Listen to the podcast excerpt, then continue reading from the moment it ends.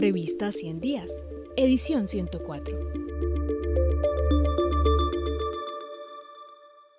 Empleo e ingresos, por Jorge Iván González. El empleo es un bien intrínseco. El ingreso es una condición necesaria pero no es suficiente para alcanzar la buena vida. Esta afirmación está inspirada en la siguiente frase de la República de Platón, abro comillas. En cuanto a los ricos que llevan gravosamente la vejez, les viene como anillo al dedo este razonamiento porque ni el hombre virtuoso soportaría fácilmente la vejez en medio de la pobreza, ni el no virtuoso cargado de riquezas llegaría a encontrar satisfacción en ellas. Cierro comillas. La virtuosidad permite que la riqueza sea aprovechada de manera adecuada. Esta reflexión se puede hacer extensiva a los países. Es frecuente que los gobiernos sean incapaces de sembrar las bonanzas. El ejemplo más dramático es el de Venezuela. Obviamente, sin llegar a esos extremos, Colombia no ha sabido aprovechar los excedentes derivados de las bonanzas de petróleo y minerales. Durante las dos administraciones del presidente Santos no se logró que estos nuevos recursos tuvieran un impacto positivo en el desarrollo de la industria y la agricultura nacionales. En estos años las importaciones de alimentos básicos pasaron de 1 a 15 millones de toneladas de alimentos básicos. La capacidad importadora derivada de la abundancia de dólares afectó de manera negativa la inversión y el empleo. Así que desde el punto de vista estratégico, un mejoramiento del empleo únicamente es posible si se transforma la estructura productiva y se dinamiza el mercado interno. Esta es la conclusión principal de la misión alternativa de empleo. En las sociedades contemporáneas el empleo no es la única manera de obtener ingresos. Existen otras vías como las rentas, financieras, inmobiliarias, etc. y los subsidios, pero entre estas modalidades el empleo es el mecanismo privilegiado. Además de ser un medio para conseguir ingresos, el empleo tiene otras dos virtudes. Por un lado es el eje de la actividad económica, ya que sin trabajo no hay producción y sin empleo no hay demanda.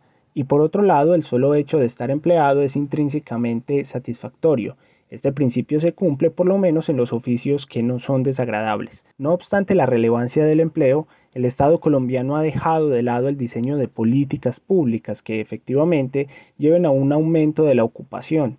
De manera equivocada se ha confiado en que la empresa privada logrará reducir el desempleo. Esta percepción desconoce el papel del liderazgo que debe cumplir el Estado. El desempleo continúa siendo alto. El DANE acaba de anunciar la tasa de desempleo de enero de 2022. Tal y como se observa en la figura, ese nivel es alto comparado con las tasas anteriores a la pandemia, que oscilaban alrededor del 10%. Estos días ha sido claro que el aumento del PIB no lleva de manera directa a una intensificación del empleo. En el último trimestre de 2021, el PIB aumentó con respecto al año 2020 en un 10,8%. Este mayor crecimiento no se ha reflejado en el empleo porque, primero, la dinámica del PIB apenas es un rebote y no es el resultado de factores estructurales como serían la ampliación de la capacidad industrial, de servicios y agropecuaria.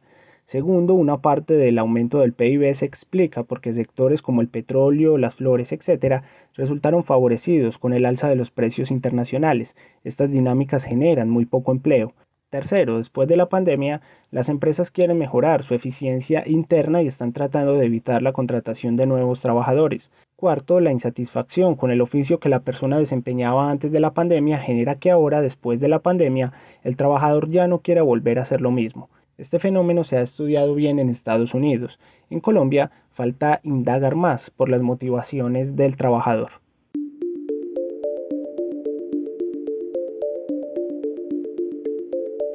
Este artículo hace parte de la edición 104 de la revista 100 días, del periodo enero-abril de 2022. Si quieres terminar de conocerlo, ingresa a nuestro sitio web www.revistaciendiascinep.com.